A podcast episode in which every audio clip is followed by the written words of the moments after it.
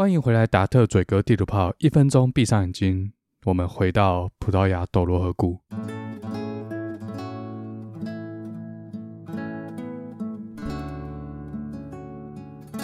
火车顺流而下，一路西行，移动的山丘在低斜的阳光下闪闪发亮，速度近乎定止，世界仿佛停止。一个大弯，斗罗河谷渐渐消失在我的视线中 sdamucindo balauborto。apenas o frio da noite que se avizinha. É este enorme vazio que me obriga a estar sozinha. 上一集我们讲到朵罗河谷和波特酒，那这一集是这次北葡萄牙的最后一集，在斗罗河谷的酿酒小镇雷瓜，坐上火车回到北葡萄牙的第一大城波图。这班火车游客不少，那刚刚拐了一个弯，离开斗罗河谷之后，会开始进入波尔图的卫星市镇。这边上车人大多数看起来都不像游客。这条铁路在波尔图市区有两个站，会先抵达站叫做 Porto Campania。这附近有比较多现代一点的房子，好，其实也没有多现代，可能是一九六零七零年代的房子。一般的游客都不会在这里下车，要坐到终点站 s o n b e n t o 圣本朵车站，它在波尔图老城区的正中心。这个车站它不只是一个车站，它是来波尔图玩一定要去看的景点。我只有带一个背包，很轻便，下车就可以直接去观光。圣本朵车站下车之后看到月台，它其实没有什么特别的。如果你去过欧洲的话，好，我不能假设大家都去过欧洲。欧洲的车站，尤其是每个城市的主要车站、终点站，英文叫 terminal。之所以叫 terminal，就是因为它的铁轨到这站之后就停了。它整个车站是一个终点的概念，是一条铁路的尾端，不像我们台北车站。你走到月台有两个方向，但是在欧美很多大城市，它的终点站火车站就走一个方向，所有车都是从这里发车。但这没有什么特别的。圣本朵车站有两个特别的地方，先讲第一个，跟观光无关，这我自己发现觉得蛮特别的点，是说它这个车站盖在一座山的峭壁旁边，更精准的说，它的火车一发车就直接去撞山壁。哎，当然不是，他们挖了一个山洞，车子一开就直接进山洞。这是我自己觉得一个很特别的地方，怎么会有人把车站盖在一座山的？峭壁旁边，不过大家不要把它想成一座很大的山，可以把它想成是台大旁边的蟾蜍山，山洞就很像我们辛亥隧道这样，可是它更宽更大，因为有好几条铁路，所以我当时就觉得很奇怪，怎么能选在这？这不是增加很多工程上的成本吗？这太麻烦了吧，还要挖山洞。经过我去查证，发现原来刚刚提到的 Porto Campania 才是波尔图的主要车站。这个车站的铁路跟附近所有的城市的铁路相连，还可以一路往南到里斯本。但是波尔图的圣本朵车站它不一样，它是一个支线，它其实就是台北捷运的新北投捷运站，它从北投站延伸出去变一个终点站。那圣本朵车站最早是一八八七年市议员向市长提出来的一个专案，当时这块地方是一个年久失修的修道院，所以居民就希望把它敲掉，然后把铁路延伸到这个地方，因为这边是波尔图最繁华的老城区。所以他们就开始挖隧道，光隧道工程大概就进行了五到六年。到一八九六年，终于有第一辆火车穿越了这座山，来到了那现在圣本朵车站的这个位置。但是当时还没有车站，车站的建造要等到一九零四年，所有的项目都批准之后开始动工，盖了十三年才盖好，到一九一六年才通车。到底什么车站要盖这么久，要盖十三年？难道车站旁边要跟大巨蛋一样，还要盖很多购物中心？中间他们布了什么我不知道，因为我也没查到。这可能要查葡文资料，但我看不懂。我只知道我下车之后走到车站大厅，惊为天人。在 EP 七十二北葡萄牙第一集有讲到，大家对葡萄牙印象最深刻的是什么？那一集提到了 C 罗。那 C 罗现在正在卡达世界杯卖命中。我录音的当下，小组赛的结果已经出来了。葡萄牙现在在十六强分组预赛，唯一输的那场就是输给韩国。那我猜应该是有点保留实力啦，因为下半场 C 罗还有其他先发球员直接被拉下去，反正已经确定晋级了。但南韩是的确踢得不错，有把握住机会。但我这一集上架的时候，不知道这两支球队还在不在，可能其中一支或者两支都已经被淘汰。好，我们回到葡萄牙，去过葡萄牙的人一定有一个东西让你印象深刻，它叫做花砖或者上光花砖啊之类最后，哦，不是蛋挞哦，蛋挞也是不错，是 也是其中一个印象深刻的东西。但食物这一集后面再讲。Azulejo 是一种带有颜色图腾，然后表面上有釉的亮光瓷砖。如果你没有去过葡萄牙，应该也会在电影里面看到很多这种建筑物外面铺了蓝色瓷砖，瓷砖上面有各种几何图腾，甚至是拼起来是一幅很大的画作。这种瓷砖它最早源自于伊斯兰世界阿拉伯。在阿拉伯语里面，它的意思是抛光的石头。但这边有一个很有趣的语言巧合，我不知道是不是巧合。Azul A Z U L 是蓝色的字根，Azulejo 在葡萄牙最后演进成一种蓝色的瓷砖，大部分都蓝色的。那这后面再讲。如果你有去过中东或者北非的国家，或者电影里面也有啦，就可以看到他们这种瓷砖图腾真的很漂亮。一看到这种伊斯兰风格的瓷砖，就感觉到远方好像宣礼塔，它正在播放经文，提醒穆斯林，哎，差不多时间到了，要朝麦加的方向做朝拜。总之就是浓浓的中东味。那我们在前两集的时候有提到，在西元八世纪的时候，伊比利半岛被信奉伊斯兰的摩尔人入侵。那如果你还没有听过 EP 七十二，我还蛮建议你听完这集去听一下，这样你会比较清楚这一集我们提到一些历史脉络。但你还没有听过也没关系，应该是不影响你听这集。好，那这种制作瓷砖技术在十五世纪跟着摩尔人进入了伊比利半岛。当时摩尔人建立的帝国已经被西班牙和葡萄牙赶到伊比利半岛最南边，叫做安达鲁西亚这个地方。那到了十五世纪，摩尔人整个垮台之后，安达鲁西亚变成西班牙王国的一部分。这就是为什么你去西班牙玩，可以看到西班牙有很多伊斯兰风格的一些建筑啊，一些艺术，尤其是南边安达鲁西亚自治省，因为这边在十五世纪以前是穆斯林的土地。那时间推进到十六世纪一五零三年的其中一天，葡萄牙的国王 Emmanuel 艾曼纽一世，他访问西班牙啊，他去的地方就是西班牙的安达鲁西亚的首府 Seville 塞维利亚这个城市。他到塞维利亚之后，看到这些 Azulejo，跟我的反应一样，惊为天人，所以他就把 Azulejo 引进葡萄牙。如果大家有去过里斯本，有一个必去的景点在里斯本的西边，叫做 Sintra，它是摩尔人的城堡。那当时这个葡萄牙国王艾曼纽一世就用了这些 Azulejo 来装饰辛特拉皇宫。那因为国王喜欢嘛，所以 Azulejo 在葡萄牙就成为一种风潮。原本都要跟西班牙进口，那后来葡萄牙也开始自己生产。这瓷砖它有很多好处，第一个它防水，第二个它可以隔热，所以很适合把它贴在建筑物的外墙上面。一方面它可以防水隔热，然后一方面它可以去装饰建筑物的外墙，两个愿望一次满足。那在十六世纪的时候，欧洲还有一件很重要的事，大家应该可以马上用膝盖立马想到是什么呢？就是 Renaissance 文艺复兴。嗯，讲到文艺复兴，我一直想要做一个文艺复兴的系列，但到现在还没有开始。我以前曾经要放弃物理，要转去做设计，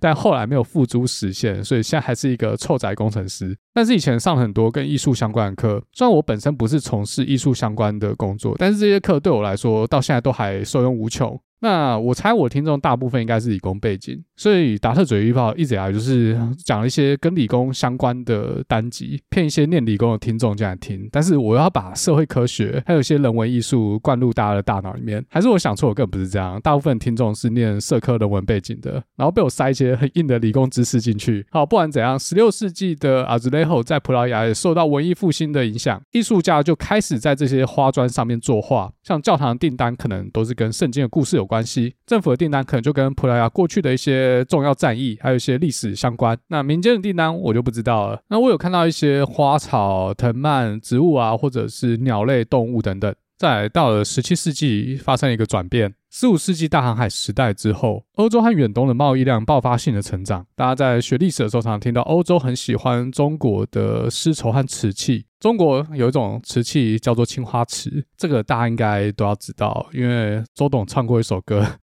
要唱歌是不是？数杯勾勒出青花，笔锋浓转淡，平生描绘的牡丹，一如你初妆。蓝蓝檀香透过窗，心事我了然。宣纸上走笔，咫尺各一半。青花瓷这种瓷器，它身上只上两种颜色釉，第一种是白色，第二种是青色，也就是蓝色。十七世纪欧洲贵族很喜欢这种只有蓝白两色的瓷器。不用太复杂，就两种颜色。蓝白本一家知道吗？加在一起看久会变红。这种青花瓷很受欢迎，但是到了明神宗万历末年（西元一六二零年），中国的青花瓷因为某些原因开始断供。断供的原因是什么？我这边就不展开了。我个人的猜测应该是动乱。明神宗在一六二零年驾崩。明神宗算是一个还不错的皇帝，但是大明国走到这一步，他也无法力挽狂澜。明神宗驾崩到明朝最后一任皇帝崇祯，中间短短八年换了三位皇帝。当时正值小冰河时代，朝中宦官乱政，朝外大规模民变，最后一六四四年吴三桂引清兵入关，所以我猜测中原当时的动乱可能是青花瓷断供的原因。但是我不知道正确答案。如果听众里面有文史工作者，又刚好知道答案的话，麻烦密我跟我讲一下。那青花瓷断供，当时的荷兰人就想了一个方法，要来补青花瓷的供给缺口。在荷兰 Deft 这个地方，他们就开始山寨青花瓷，但是他们的技术没有中国这么好，他们用的是陶土而不是瓷土。那陶器和瓷器的主要差别，呃，我们要这样展开吗？越展开越跟葡萄牙越来越没关系啊。陶器烧制温度大概是在摄氏一千度以下，大概九百度左右。那瓷器一般是要到一千两百度以上。一般陶器不会上釉，但瓷器会，因为烧制温度的关系。但陶器也可以上一种低温釉。再来，陶器会吸水，瓷器不会，大概是这样。那其他细部我这边不讲。那当时荷兰 Deft 这个地方，他们虽然搞不出瓷器，但是他们用陶土做出了类似青花瓷的山寨。他们之所以山寨出来，其中关键就是颜料。他们研发出一种蓝色，叫做 Deft Blue，戴夫特蓝，把它上到陶器上面，可以做出很类似青花瓷的效果。所以他们就成功绕过中国青花瓷的技术，就像现在中国要绕过荷兰 EUV 的技术一样。好，绕了一圈回到葡萄牙，当时因为这种蓝白风格的图案花纹受到贵族的欢迎。当时葡萄牙阿兹雷霍的生产商也收到了很多蓝白这种风格的瓷砖订单，所以嘞，在葡萄牙阿兹雷霍加上 Deft Blue，变成一个新的瓷砖风潮。艺术家开始只用蓝色和白色在瓷砖上面作画，然后把它烧好之后嘞，在建筑物的立面或天花板把它当拼图拼，拼成一个很大幅的作品。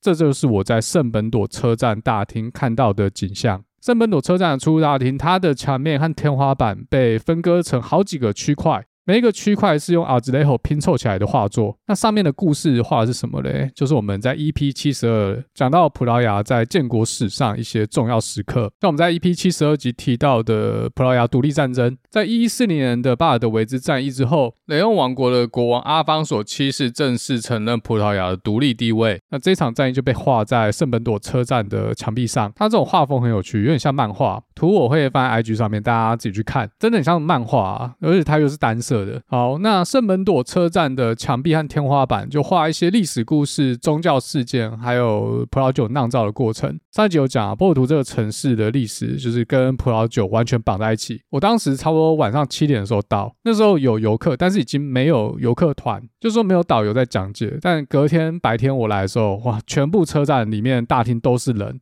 都是一团一团游客，然后有导游会介绍每一幅画后面的故事。但有一幅画蛮有趣的，它叫做占领修达。塞乌达修达是一个地方，它在北非，它在摩洛哥北边。那知道地中海之所以中文叫地中海，是因为它北边是欧洲大陆，南边是非洲大陆。那它最西边要接连大西洋的地方，忽然变得很窄，叫做直布罗陀海峡。谁控制了直布罗陀，谁就控制了地中海。那是谁控制了直布罗陀嘞？大英帝国。直布罗陀半岛在伊比利半岛几乎是最南边的地方，现在被英国控制。啊，西班牙一直跟英国要，但英国绝对不会理他，因为这个太重要了。但是直布罗陀海峡？之所以叫海峡，就代表直布罗陀对面也有一个在非。非洲大陆上的战略要点，这个地方就叫做塞乌达休达。那它有趣的点在于，它现在是西班牙的领土，它旁边是摩洛哥，这就形成一个很有趣的现象：西班牙南边最重要的战略要地被大英帝国干走，那摩洛哥北边最重要的战略要地被西班牙干走。有一个霸凌链出现在这边，大英帝国霸凌西班牙王国，啊，西班牙王国又去霸凌摩洛哥王国。但是休达这个地方最一开始是被葡萄牙攻下来的。当时的葡萄牙人渡过了直布罗陀海峡，到了对面的非洲大陆去揍摩尔人，所以休达一开始是被葡萄牙占领，变成葡萄牙领土。一直要到十七世纪的西班牙第二次独立战争，在十六世纪的时候，葡萄牙隔壁的西班牙是被哈布斯堡王朝掌控。结果好死不死，葡萄牙国王他们又在毫无指示的情况下挂了，跟上次西班牙要介入葡萄牙是一样的情形。那这次西班牙背后是当时在欧洲呼风唤雨的哈布斯堡王朝，想要知道哈布斯王朝自己去听实践女儿 Hazel，所以葡萄牙这时候又被并入伊比利联盟之中。一直到十七世纪一六四零年才又重新成功独立，但是休达这块就不要了，割给西班牙。因为修达这边人本身是比较偏西班牙那边。那直布罗陀海峡的地缘政治，我们以后有机会再讲。好，绕一圈回到圣门朵车站。那时候晚上七点左右，肚子很饿，但是我还是忍不住停在车站的大厅来欣赏这些阿兹雷霍。在 EP 七十二的时候说，我虽然坐飞机到波尔图的国际机场，但是我下飞机之后直接去布拉加，我没有到波尔图。在布拉加、吉马雷斯、多罗河谷这些地方呢，我都觉得游客很少，所以它是不是淡季？价格也的确是淡季的价格，但是游客真的是太少了，出乎我意料之外。但是我一走出圣本朵车站，眼前完全是不一样的风景。那天是礼拜五晚上，街上满满的人，走来走去，非常热闹。我就发现，原来所有人都在这，而且路上这些人大多数都是年轻人。在路上走，可以看到餐厅、酒吧里面满满的人，座无虚席。在路上，妹子都穿得很潮，他们可能等下要去开趴，每个人都面带笑容，心情很嗨。有些人还很锵。那我这一趟在波尔图是停两天半，要是可以的话，我希望可以停更久，但是没有假了，也不是没有假啦。因为十月五号我一定要上班，那天要开重要会，我没办法缺席。但是后来想想，我何不在巴黎开就好嘞？反正都远端工作有差嘛。啊，总之我在波尔图待了两天半。那这一段会有欧洲的网友从其他城市过来加入我，其中一个是葡萄牙在地人，所以波尔图整段行程就包给他了。我什么都没查，什么都没看，我就跟着走。反正我也没有说一定要看到什么。一般我去一个地方，如果是走那种什么都没有查路线，我都会直接在路上搭讪，然后问当地人。啊，这次我就真的跟着走，所以如果要我介绍什么波尔图必看景点，我真的是讲不出来。反正我就跟着走啊，那些可能所谓的必看景点，我可能也都去了。但是有几间因为周末关系，还没有开，或是外面排队排太多人了，然后我们也没有想要进去看，就算了。所以景点的部分，我这集就匆匆带过，这样，因为我不知道那些是什么，像主教堂或是钟楼这些，一看就知道是景点。但是我连主教堂都没有进去看，钟楼晚上的时候有爬上去看夜景。那个票也不贵，好像才两欧而已。那除了这些指标性的历史建筑之外，有两个比较近代一点的景点。第一个是号称全世界最美书店之一的 Livraria Leo，中文翻成莱罗书店。一九零六年的时候，在现在这个地址开幕，距今已经超过一百年。但是我们没有进去看，因为当时外面那个队伍的长度真的太靠北长。那个队伍的长度，比如在前几个礼拜巴黎左岸的莎士比亚书店外面看到队伍还要长，就直接放弃。那这个书店里面有很多木装饰，走的是一种新艺术风格。新艺术是一个字，不是新的艺术。英文叫 Art Nouveau，呃，不对，它应该是法文才对。最知名的艺术家，大家可能都很熟悉的，他叫木下。那新艺术风格的建筑物或室内装潢，会有很多很活泼的线条，这种波浪的线条有这种动感。虽然这些木头、石头的雕刻的装饰物，它是定死在那边不动的，可是它这种线条设计会让大家觉得这个空间它有生命，它是活的，它也在改变形貌。那关于新艺术，我们留到巴黎再讲。虽然新艺术风格的起点是在伦敦，但是它在巴黎被发扬光大。那莱罗书店最有名的就是它里面有一个弧形的楼梯，这个楼梯是网红点，网红都要在那边拍照啊。我没有进去看，为什么我知道？因为我随便一搜都是网红图，可想而知，如果进去要拍照，可能要等几百万年。像在波尔图的街上，有些点真的很漂亮，然后就会有很多网红啊，我不知道他们是网红，反正就妹子，他们拍照要拍几千张，要拍到他们爽为止，他们就在那边，然后朋友帮他们可能已经拍十几二十张、三十张，然后拍完之后，他们要把相机或手机拿过来看，看之后不满意要站回去，要继续拍，这样的流程要 repeat 个三四次，我就只能在那边等，等到他拍到爽为止，我才能拍到一个干净没有人的画面。好啊，总之这间书店是波尔图的一个必去的景点，虽然我没去。啊，我忘了讲，这间书店为什么特别有名呢？因为它赋予了 J.K. Rowling 在写《哈利波特》这本书的时候一些灵感。如果大家还记得霍格华兹通往宿舍的楼梯，它们不是固定的，它们像是有生命一样的在移动。那霍格华兹魔法楼梯的灵感就来自于莱罗书店的这个弧形楼梯。《哈利波特》应该是我这一代人的读物吧？我记得第一集刚出的时候应该是国中，然后第一集出来的时候我还不知道有这本书，后来它越来越红。之后新的一出就买来看，上课的时候就把书放在抽屉那边翻，我都没有在上课。我相信应该很多听众当时也是做跟我一样的事吧，上课在那边看《哈利波特》，后来有拍成电影，或者是几乎每集都去电影院看。我在想，会不会二十年后《哈利波特》要重拍，配上当时更新的电影技术？当然，现在《怪兽与他们的产地》这个系列还没有结束，但是我觉得它整个故事架构目前还比不上《哈利波特》系列。之前我们布朗运动讲，强哥好像有提到啊，中间好像第一集、第二集我都看到捆 key，啊，第三集强哥已经不见了，我还是捆 key。一部片我要看两次、三次才可以把它看完，但是《哈利波特》我就没有这个困扰。奇怪，年纪大了是不是？看电视看到睡着。好，那总之因为 J.K. Rowling 还有 Harry Potter 的关系，它就变成哈利波特迷一个必去的景点。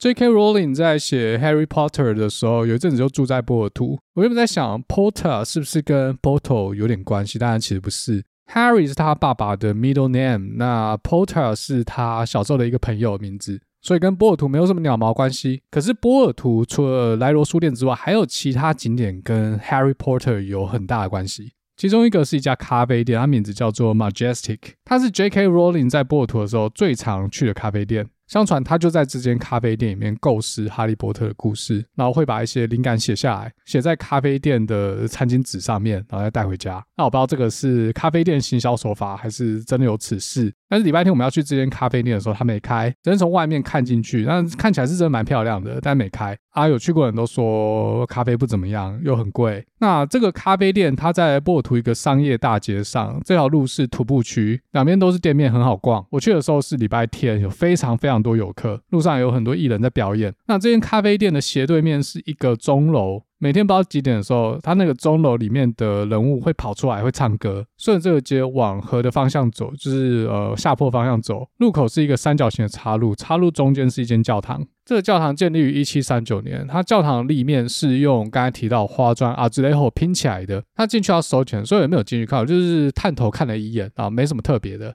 那教堂前面的广场是市集，卖很多手作文创小物。在波尔图最常看到的纪念品有几种，第一个是葡萄牙的特产软木，就做软木塞那个软木，全世界软木生产量葡萄牙占了六十五 percent，所以在纪念品店有各种用软木做成的东西，像钱包啊、拖鞋或笔记本外面的那个套子，因为它防水。而且软木很轻又环保。那再来纪念品还有什么？就瓷砖。刚才前面提到花砖，其实这个花砖在里斯本也有很多店都有卖。你就买一块，上面有他们特殊的花纹，就可以回去当杯垫。我猜。那有些人可能真的会把它放在家里的墙壁里面，但是我觉得应该不多啦，就当杯垫刚好这样。或者有些会做成磁铁，就粘在冰箱上。像我上次有说我收集磁铁，然后本来想说我朋友都走了，礼拜天送我一个的时候，我再自己去逛。圣门朵车站出来右手边第一条路右转，那条路整条街都是纪念品店，卖很多文创小物，但也不是只有这边有卖，很多地方都有，但是就这条路全部都是。而且我觉得他们文创小物做的很棒，很有自己的特色。我老实说啊，很多文创店走进去的气氛，它不输巴黎，而且你走进去一看就觉得哇，这就是葡萄牙，真的是发展蛮成功的。大家有空可以去看一下，消费物价也不贵啊。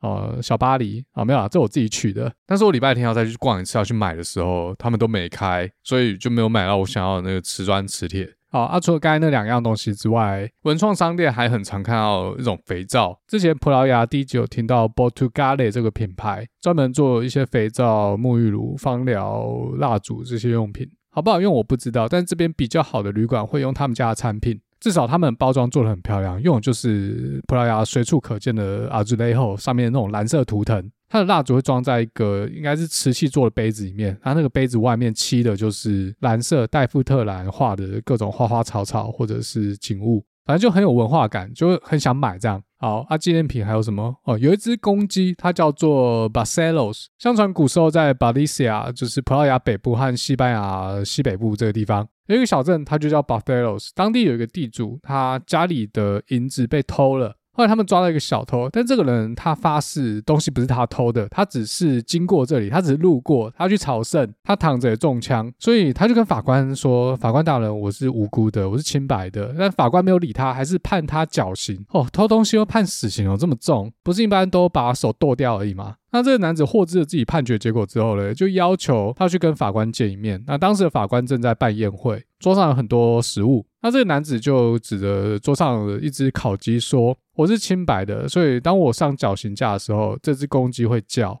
那这个法官也很触鼻，他就真的把这只烤鸡保留下来，他没有吃。到了行刑这一天，这个男子上了绞刑架，行刑的瞬间，果然这只烤鸡就开始叫。直接证明他的清白，所以法官赶快找人把他从绞刑架上面救下来。这就是 Barcelos 攻击的故事，很像中国下六月雪这种超自然现象。常威打来福嘛，拉伸拉伸拉伸。哦，阿波尔图还有什么特别纪念品？哦，还有一个他们的罐头，那很奇怪，罐头就罐头，也可以做成纪念品。这些罐头主要是鱼罐头，像沙丁鱼，应该也是卖包装。然后有些包装会写名字，就很像呃，有些地方会卖那种钥匙圈，上面会写名字。你就可以买有自己名字的那个，好啊，这些我都没买，我买两样东西。第一个是一个叫做 Maya Dúzia 的，这有点难形容，它是果酱或是巧克力，但它也是在卖包装。它包装的方式很特别，它把巧克力和果酱灌在那种水彩或是油彩那种颜料条里面，不知道大家有没有看过？小时候画水彩应该有买过，它那种颜料都会放在金属做成颜料条里面，你要用的时候就把它挤出来放在调色盘上面。那时候逛到这家店，我们就进去看。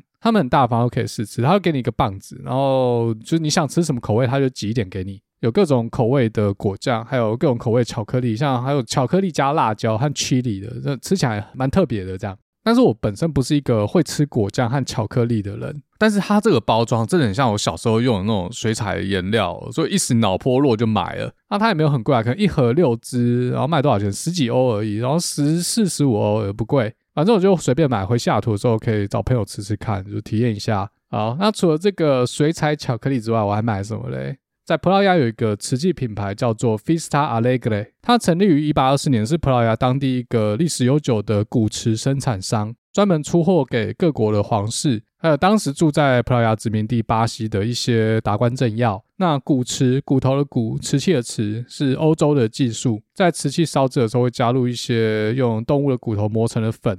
做出来的瓷器会比一般的瓷器看起来通透透光。这个技术源自于十八世纪的英国，像英国最有名的骨瓷品牌叫做 Wedgwood，一个茶杯要卖好几千块台币。啊，我知道大多数听众可能对这个没有兴趣，收集瓷器瓷杯 可能是老人的兴趣。但 anyway，反正我就买了，我买了八组茶杯，要拿来喝茶，要喝东方美人。我家已经有台式的泡茶器具，还有杯子，然后又添购了这个西方的茶器。Vista Allegra 这个品牌，台湾的居里名店有卖，这是我妈跟我讲的。价格是没有 Wedgwood 这么疯狂，但也不便宜。我买了八组杯盘，再加上一个茶壶。这个杯盘上面有花砖，上面常常看到的花草图腾，用的是葡萄牙代表颜色蓝色和黄色，很漂亮，我很喜欢。这个品牌美国也有卖，但它只有一家店在纽约。我查了一下价格，我买那组杯盘在美国，它卖一组要七十五块美金，啊，那个茶壶要两百二十五块美金，我操！但是在葡萄牙当地买，它只要半价。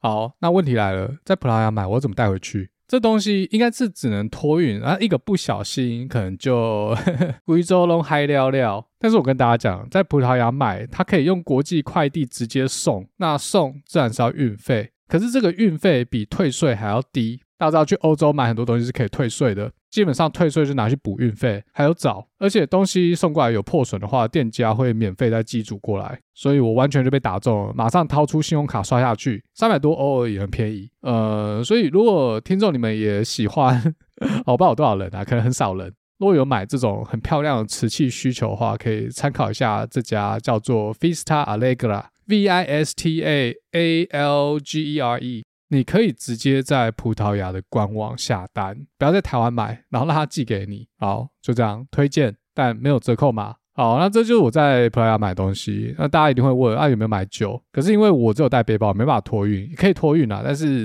那个费用加上去就不划算，所以我没有在机场以外地方买酒。我出关之后才在机场免税店买，但是选择性就少。好，大概是这样。那前面讲了波尔图的景点，还有还有什么纪念品哦？啊，景点我前面忘了讲，有一个教堂，它叫做圣方济教堂，它在波尔图证交所旁边。当时我有经过，但我没有进去看。根据某位听众回报，这间教堂当时是洗钱中心，宗教捐献是洗钱最好的管道，包含台湾也是。黑道为什么要弄公庙？就是靠公庙洗钱啊，洗香油钱。那这个圣方济教堂在证交所旁边，证交所其实也是洗钱用的工具。根据这个听众听来消息，当时这个证交所成立之后，里面好几年都是空的，根本就没有买任何设备，没有任何东西，没有任何交易，或者说没有真实交易，很多资金都流入这个附近的圣方济教堂。透过神的力量把它净化干净，大概就这样。但我没去，我是回来之后有听众，他刚好接在我后面去葡萄牙，他有去，他跟我讲的。如果你们有去的话，可以进去看一下。听说里面金碧辉煌，好，那前面是景点的部分，但是在波尔图待了两天，我觉得最棒的景色都不是那些大点，而是波尔图老城区上上下下的巷弄，可能一个转弯上坡。坡顶上就是一间被阳光照到发光的教堂，或者回头一看，底下就是斗罗河谷。波尔图这个城市傍水而建，盖在山的斜坡上，所以不管从上往下看，还是从下往上看，你可以看到好几层的构图。如果要把它拿来跟台湾比较的话，它有点像九份的那种结构，但是建筑风格长得完全不一样。它的房子很多是用石头盖的，然后外墙会贴砖或是上漆，最常看到的是黄色。其实你看一个城市的风景，你看到它建筑物漆黄色，然后立面又贴了蓝色的花砖，再加上阳台是用那种类似花窗的铁栏杆围起来。我不知道那个中文，哎，我也不知道英文叫什么，知道跟我讲。反正你看到这种风格的建筑，八九不离十就葡萄牙，诶，或是巴西和澳门。但这两个地方我没有去过。那波尔图它是依山而建。而且这边的坡有点陡，它不像美国，它就直接给你开一条直的上去，很陡，很霸气，就老美。我每次在西雅图市区开车停那个很陡的坡，就上坡起步有点怕怕的。但是波尔图不会，它比较秀气，它路就窄窄的，地上铺的是石头。但是波尔图老城区的巷子，我比较少看到 casada，就是葡萄牙他们特有的马赛克拼贴地砖。里斯本市区几乎到处都拼这个，但这东西很滑。好，这我以后讲里斯本再讲好了，帮里斯本留一点东西，不然到时候讲完没得讲。我是觉得波尔图的老城区。它比里斯本还陡，他们的巷弄弯弯曲曲的，一路向上或者向下，所以走在他们的巷子里面，常常会因为阳光的相对位置一改变，拐一个弯，整个景象就不一样。这些巷子旁边的房子也不高，可能三层楼、四层楼，有些地方一楼租给店面或餐厅，但有些地方看起来就整栋都是住宅。啊，二楼、三楼以上就应该是住宅，因为有时候会听到里面的人在交谈或看电视啊，有时候还看到他们在晒衣服。这种感觉很真实，就不是那种完全的观光化，不像呃要算一个地方，不像捷克布拉格的老城区。那整个波尔图最喜欢的地方哪里呢？是斗罗河的岸边。我去的时候是周末，不管是白天还是晚上，在河边的这些步道或公园，都很多街头艺人在表演，就很像淡水渔人码头那样。前面两集有提到，斗罗河的北边是波尔图市区，南边是嘉雅新城。从波尔图要到嘉雅新城需要过桥，现在河面上有好几座桥。那最有名的那座桥是路易一世大桥，它直接接通了嘉雅新城和波尔图的老城区。这座桥是拱形的钢结构桥，在河道上没有桥墩，直接靠结构力学跨越两岸，总长度一百七十二公尺，是当时全世界跨度最长的桥。这座桥还分上下两层，下层的桥它比较接近河面，当时主要是设计来让无轨电车行走。那上层是让汽车和电车走，但是现在这座桥下层它只能让人走，然后上层是走轻轨。现在这座桥已经不让汽车走了，汽车要过河要走别的桥。那如果你去看这座桥的照片，我会发 IG，你会发现它跟一个知名建筑物很像。它的设计师或者建筑师名字叫做 Alexandre Gustave Eiffel，Eiffel 艾菲尔，对，就是巴黎埃菲尔铁塔那个艾菲尔。在他搞这个钢结构的埃菲尔铁塔之前，斗罗河上面这座路易一世钢结构拱桥可以说是他的试验品啊，最后也大获成功。那埃菲尔先生他除了搞这个埃菲尔铁塔之外呢，还有另外一个知名地标，就是美国纽约外面的这个自由女神像，但他负责的是自由女神像里面的钢结构。自由女神像外形就不关他的事，他只负责里面的结构怎么设计。那不管是嘉雅新城还是波尔图，在河的两岸都是公共区域，旁边有整排建筑物。在波尔图这边呢，整排都是餐厅。那在嘉雅新城那一侧嘞，整排都是酒庄的试饮店，各大厂一字排开，像 Teller、Dose、Sandman、Croft。Gin da Dunova,、Callum、Copke，反正如果要喝酒，喝波特酒，不用跑去斗罗河谷，直接在这边就可以喝。而且酒庄外面的河岸边停了很多上一集提到的哈贝火这种船，以前他们拿来运送装有波特酒橡木桶，可以在那边拍照。而且这个点可以待到夕阳要下山的时候。斗罗河是从东往西流，所以夕阳会在河口的地方下山。橘红色阳光从西边打过来，真的很漂亮。就是在那边边喝酒边看风景。如果跟朋友一起的话，也可以边聊天。那如果你问我要喝哪一家的话，我不知道，因为我只喝了一家。根据其他听众还有我妹的经验，就我妹紧接着我去完之后换她去，那他们喝的都不同家，所以有点难比较。至少回报结果是酒都还蛮好喝的。我自己去了一家叫做 Kinda do Nova，这家酒我蛮推的，我觉得比 Dos 和 Graham 这种大集团酒要好喝。在葡萄酒竞标市场上，我们可以看到到底哪一家波特酒酒厂做出来的酒品质最好。我这边稍微定一下什么叫好，因为这个好不好喝是主观的。我这边说的好是它的陈年能力，比如说现在二零二二年要去买一支一九七七年的年份波特，单价最高的通常是 Fonseca，第二是 Teller，再来第二届是 Doss Graham，这是大集团 Weller Croft，再下去就是比较难在美国市场上找到的品牌，但也不是完全找不到，像 Sandman、Callen 啊、Cockbone，再来可能还有一些小牌，Cafahos 那可能有些酒庄或者是品牌，它只有在葡萄牙或欧洲卖。他们品质可能也很优秀，但是在美国买不到，我就不知道了。那我去喝这家 Quinta de Nova，它在美国也有卖，可是它的年份波特在拍卖市场不太常见，但也不是没有，偶尔会看到它的一款年份波特叫做 National，在拍卖市场上看到这款酒，二零二零年年份，在美国的零售通路商售价一瓶是一千一百块美金，喝起来怎么样我就不知道，因为太贵了，我没有喝。不过 Quinta de Nova 也有出一般的年份波特，价格从七十到一百块美金都有，看年份。这就是比较合理的范围，但是在来葡萄牙这一趟之前，我是没有买过他家的酒，因为说实在的，它也不常见，只有一些通路有卖。可是我这次在加尔新城喝之后，这就有点哦，这有点难形容诶，good and bad，要怎么评论有点纠结。就说以我自己的口味来说，我很喜欢他们家的酒，也不用喝到年份波特，它的白波特，它的茶色波特，我一试饮完马上被圈粉。但是纠结的地方在于这家酒厂的 tasting room，我它有点呃，对我们有点差别对待，这样。整间店就只有我们那一桌，我们坐在室外，就只有我们那一桌是亚洲面孔。虽然我们之中有一个人他住葡萄牙，但是他不讲话，也没有人知道他是当地人。当时我们入座之后，大概至少等了三十分钟才有人拿 menu 过来。原本以为是他们很忙，但是后来看到附近有一些桌的老外。我不知道他们哪里人，反正白人都比我们更先拿到 menu，甚至有些桌酒都已经上了。那时候开始感觉就不好，到后来我们真的等太久，就可能手要稍微举起来。这边稍微讲一下葡萄牙的礼节，我不知道，知道的人可以跟我讲。但是在法国，一般要叫服务员，好，服务生不会把手举起来，要用看的，要跟他四目交接。服务生对到视线之后，他就会理解哦，可能你需要他的帮助，他会四个亿，然后等下过来这样。所以在葡萄牙我不清楚啦。那最后我们手势有稍微抬起来一下，就跟他意思。我不知道他们是真的忙还是装忙，就好像也没有看。不过他们的确是真的很忙，一直进进出出的。他们这边点酒是这样，会直接点一排，哦，我们叫做一个 flight。那也可以点单杯。我看附近几乎每一桌都是点个两排、三排。那一排就是一种组合，可能有四杯、五杯不同的波特酒。最便宜的像是白波特、红宝石波特、LBV 碗装品，然后茶色波特各来一杯。那关于波特酒详细介绍，请大家自己去听 EP 七十三斗罗河那。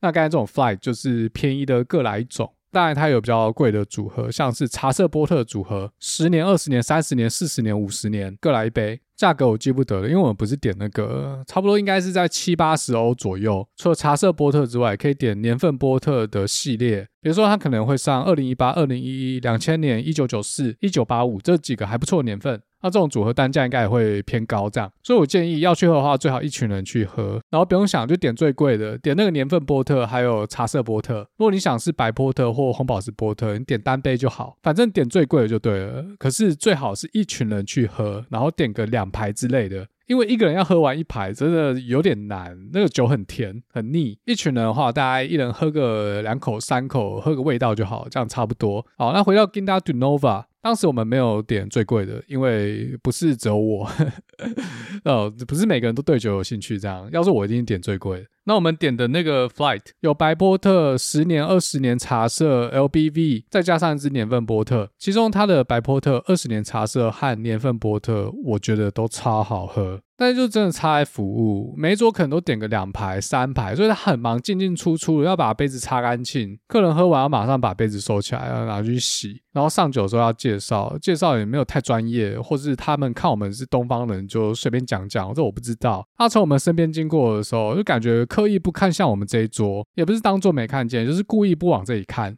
通常我们知道服务生真的很忙，我们也可以理解，但理论上他们还是会去注意每一桌客人有没有什么需求。有看到的话可以打个招呼，点个头，意思一下。但是他们都没有，就把眼神撇开，能不看到就不看到。总之服务给我体验不是太好，哦，大概是这样。但酒本身我很推。那我们那天喝完之后，就继续在岸边在那边走，在那边逛，就发现有活动，因为音乐很大声，动次动次的。什么活动嘞？是葡萄酒的试饮活动，就去买票之后呢，你会拿到一个酒杯，旁边有二十三十个摊，就可以凭票或杯子就跟他要酒喝。如果是买那种喝到饱，就可以一直喝一直喝。干，我们都已经喝完了，就才发现居然有这个活动。不过要是我是一个人去，我就会加入。那我们是一群人啊，所以大家看一看就走了，很可惜。那那天礼拜六我们去吃晚餐，结果整个波尔图老城区的餐厅一位难求，不是一间两间而已，是所有。不管他在 Google Map 上面评分几分都没有位置，整个波尔图很热闹，街上人都很开心，但是就是没得吃，餐厅全满。大家知道去葡萄牙吃什么？海鲜拼盘。我一直以为波尔图也有海鲜拼盘，应应该是有，但是其实波尔图的海鲜餐厅并不多，即便它靠海。这点我就真的不知道为什么，但是里斯本海鲜餐厅很多，而且里斯本有一间海鲜餐厅特别有名。这次我没有去，我看他拍的照片，哇操，真的太爽了，便宜又大碗。但是这样我们要去里斯本，然后我们就想说来来吃个海鲜餐厅，这样看有没有类似的海鲜拼盘。结果海鲜餐厅它真的数量不多，而且根本就不会有位置。我们就在路上走，那看到那个餐厅看起来还可以，我们就进去问，啊，几乎都没位置。欧洲很多餐厅他们会把座位放到街上，里里外外全部坐满，座无虚席啊！我们大概逛了半个波尔图，整个路上都是欢笑声，大家都很快乐，而且路上有很多街头表演。前面你看有讲说，波尔图的巷弄都很窄，有些都是整徒步，车开不进去。然后有些地方它是三条、四条巷子汇集在一起。就是一个路口的概念，像这种路口，它稍微宽一点，就会有街头艺人在那边驻唱。它可能是一个 band，或只有一个人或两个人，然后再走一小段到下个路口，又有另外一组人在唱歌，而且他们唱的都很好，主要唱的都是英语的流行音乐。这我不知道为什么，诶，其实我也不知道葡萄牙当地的 pop music 是哪些，但他们唱那些歌几乎我都听过，大多数八十七趴都是一些经典英文流行歌啦，像 The Beatles，Hey Jude。Don't let me down，还有 Coldplay，How long before I get in? Before it starts, before I begin。哎，还有很常听到的 Asherin。I found a love for me, darling, just dive right in and follow my lead。哦，没有，就这样，醒了没？总之肚子很饿，但有音乐听，就找了一家，它刚好夹在两组歌手中间的一间餐厅。它外面刚好摆了一张桌子，哦，没有，是两张，其中有一张刚好有人吃完空了，我们就去坐。他的桌子 for 两个人，但我们人不止两个人，只是店家后来帮我们多拿了几张椅子过来。反正我们也没有别的选择。这间餐厅是吃猪的料理，招牌菜是烤乳猪，但是细酒就不特别介绍了。在波尔图有一道菜，我还没有跟我朋友会合的时候，我已经笑想他很久。我上一集好像有提到，它是用章鱼的触手做的。葡语叫做 Polvo a l a g a l e r o 炖章鱼，基本上它是把章鱼的触手炖熟了之后，加橄榄油和一些香料就可以上菜。它味道也不会太重，就淡淡的。其实我们也没点什么，就点一些沙拉、章鱼啊，还有烤乳猪。最后也没有吃饱就走了，因为我们想要去旁边的巷口听那个街头艺人唱歌，那边一直有欢呼声，听起来很嗨，而且他唱的真的很好。大家知道老外都很嗨嘛，就是直接在 band 前面跳舞，然后直接玩起来，很嗨，很像开演唱会。反正那天没吃饱就跑去喝酒，结果那间酒吧的酒都不怎么样，都是一些很便宜的发嘎之类的，或是啤酒。但是他们的薯条和洋葱圈才是本体，不错吃，酒不行。那其实酒吧我们也跑了好几家，因为几乎都客满。礼拜六晚上，那我刚才提到海鲜餐厅，它晚上没有位置，可是它隔天中午有位置，就是礼拜天的时候，其实到礼拜天可以感觉到人潮少了一半，下午人更少，不知道游客都跑去哪，可能都回家。所以我们后来隔天中午就去吃这些海鲜餐厅，但是它价格偏高，那价格有点英美的水准。老实说，那些什么龙虾、半口这边都不讲了。我们点了一个东西比较特别，它叫藤壶，就那种会长在石头上或者长在船底的这种藤壶，不知道大家有没有看过？去海边的潮间带应该看得到。就原来藤壶是可以吃的。那那时候点的藤壶叫做鹅颈藤壶，天鹅的鹅，颈是脖子的那个颈。它的形状很奇怪，很像藤壶上面长了好几只触手，其实有点恶心。吃法是把这个手拔下来之后嘞，它外面是硬壳，然后有个巧劲可以把壳和肉分开，然后吃里面的肉。但是一个没弄好嘞，那根会喷汁，会喷到隔壁人的脸上，会被藤壶颜色。吃起来的口感怎么讲嘞？就是也没有什么特别，就软软的，然后有海水味，大概就这样。不过我要强调一点是，如果有去葡萄牙海鲜餐厅，一定要点一种酒，就是我上一集介绍的 Vinho Verde，就是绿酒。那绿酒跟海鲜搭配简直了，Super。如果你有去葡萄牙海鲜餐厅，拜托一定要点绿酒，它一瓶不过就十欧二十欧，但它可以让你的海鲜的鲜味变得更饱满。好，那只要吃的稍微勘误一下上一集提到的盐渍鳕鱼。要刊误什么嘞？要刊误上次研制鳕鱼的葡语发音。我发巴卡鸟，但有听众来信说我发音发错了，是一个在巴西的听众。正确的发音是巴卡鸟，再发也是巴卡鸟。但如果你分不出来的话，自己去重听几次。巴卡鸟，哎，但这样发音又有点像泰语。萨瓦迪卡，巴卡鸟，空水马卡布哈。那吃的部分，我再分享一个经验哈，因为上一集斗罗河谷它长度已经有点长，我就把它跳过。在雷寡这个地方，我吃了两餐，那一餐是晚餐，我点了一份丁骨牛排，不过二十欧，算还很大一份。然后我还点了一碗汤，一杯酒。这间餐厅让我记忆深刻，为什么嘞？因为它东西很难吃，它是我整趟葡萄牙行程唯一吃过我觉得难吃的餐厅。它的肉就是一种臭臭的味道，不知道为什么。我一开始在想，难道这是它这边的特殊调味吗？但我后来觉得应该不是。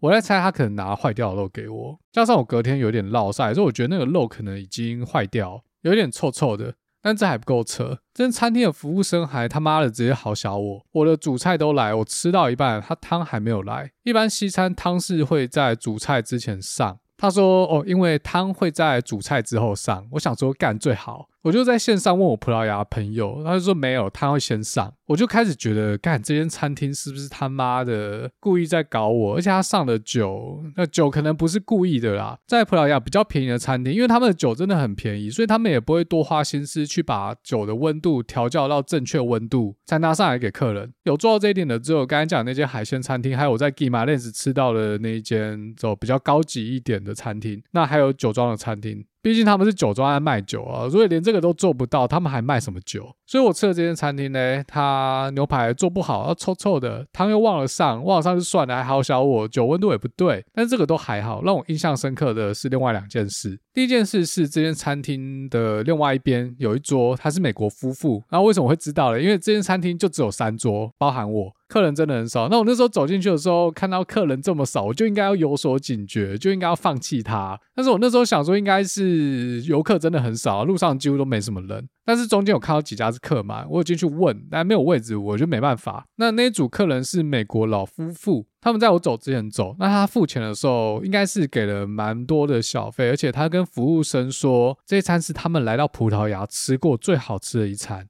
我就非常纳闷，到底是我的菜有问题，还是这两对夫妇他们舌头有问题，或是他们这一趟到底都吃了什么？这间餐厅除了汤的口感之外，其他真的都不行。牛排到底有什么难的？它除了臭之外，我明明要 medium rare，但它直接做到 well done，所以我就在猜，它是不是因为生意不好？这个肉他早就知道已经快坏掉了，他就把它做到全熟，然后拿出来给我吃。Motherfucker，那块肉我只吃了三分之一，后来越想越不对劲，我就不碰了。好，这是第一个让我觉得蛮讶异的地方，还是美国人就是特别好满足。那再来第二个是有一对，我不知道他们是结婚的还是只是男女朋友，我猜他们可能是西班牙人，但是他们讲英文。有点口音，他们坐在我正对面，但不是我隔壁桌，我可以很清楚的看到他们在干嘛啊！他们在干嘛嘞？他们从进来就很嗨，我不知道他们是来 honeymoon 还是干嘛，一坐下来就开始亲，然后那个女生还会做一些挑逗男生的动作，比如说趴在椅子上，然后用屁股顶那个男生的鼠蹊部，在餐厅这样干，我是觉得真的蛮屌的。后来这个女生中间她跑去厕所，然后大概过了三分钟左右还没有回来，之后这男生他也跑去厕所。据我所知，这间厕所它没有分男女，它就是一间给客人用的。他们大概消失了十几分钟之后才回来。那他们在厕所里面干什么？我不知道，至少我没有听到声音。那这次用餐经验让我觉得印象深刻，就这件事：拉丁文化就豪放。那另外一间餐厅是我隔天中午吃的，我就是前一天晚上路过，发现它很多人，所以我隔天中午就跑去吃一间，它很便宜，我点一个鸭腿炒饭，很大一碗，才十欧，这就是当地人吃的东西，当地人的价格。里面吃的人都讲葡语，所以这就验证了我之前几集讲的，在葡萄牙除了海鲜餐厅之外，不要去吃那种很贵的餐厅，反而要找那种便宜的，一颗钱的就好，这种才是当地人会去吃的餐厅，比较道地。好，那吃的部分最后分享刚才前面提到的蛋挞。葡式蛋挞的创始店在里斯本的贝伦区，它就在那个修道院旁边。至于是哪个修道院不重要，因为就是那个修道院。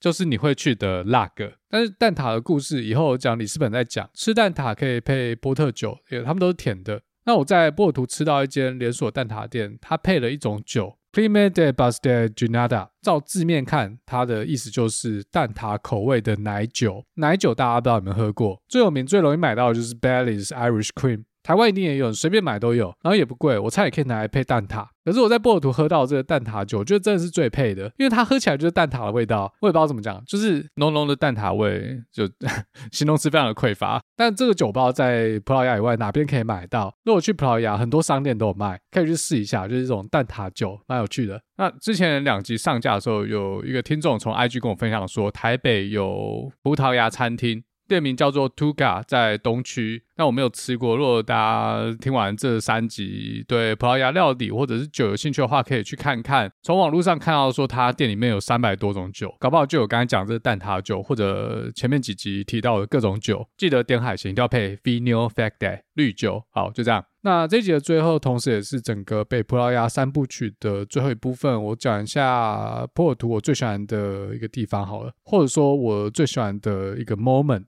我的朋友他们礼拜天下午就离开了，因为他们礼拜一还要上班，那剩我一个。等他们走了之后，我终于有机会用我自己的方式，用我自己的节奏，在这个城市旅行。但我不是说我不喜欢跟他们一起，只是自己去玩跟有一群人去玩，玩的方式会不一样。那天晚上我又走到波尔图这一侧的斗罗河岸边。我朋友走了之后，我去走一些比较少观光客会走到的巷弄。那礼拜天晚上人潮跟礼拜六比真的少很多。晚上大概七点左右，我看到餐厅都还有位置，我就想说，好吧，那这应该不会像昨天一样，这找不到东西吃，所以我就先跑去逛。我就跑去路易大桥旁边的那个公共区域，前面有说那边整排都餐厅。那在这个水岸边的是公园吗？还是广场？有很多街头歌手在唱歌。有一个男生他弹 keyboard，他唱的很棒。我就在他附近的河岸边坐下来，就很像淡水，可以坐在河岸旁边，然后脚垂下去，下面就是河水。我就坐在那边听听他唱歌，听了一个多小时。旁边有人不知道从哪里弄来一杯酒，就静静的坐在旁边边听边喝。那我觉得这一个多小时的时间是一种无价的体验，在一个没有压力的情况下，坐在河边听着音。音乐加上河水拍打河岸的声音，闻着水花散发出来的咸味，看着河面上的船来来去去，也不花钱。难怪我在波尔图看到每个人好像都很开心。要获得快乐，其实不需要很多钱，重点是能不能找到自己想做的事。好，大家就讲到这哦，不要提供太多鸡汤。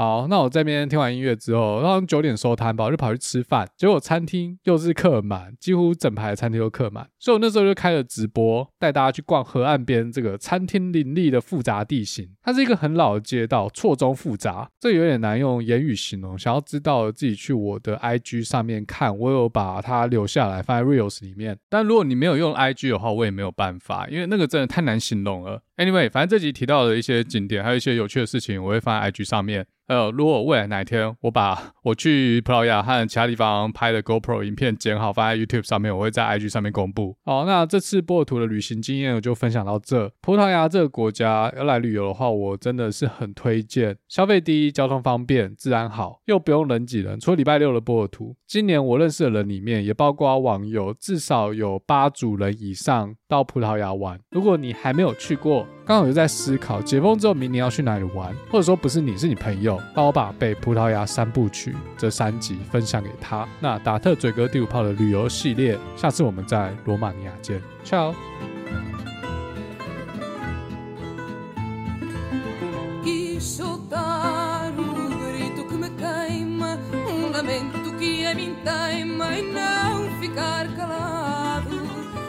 soltar a mágoa, a ansiedade dos dias da verdade, tão diferentes do passado.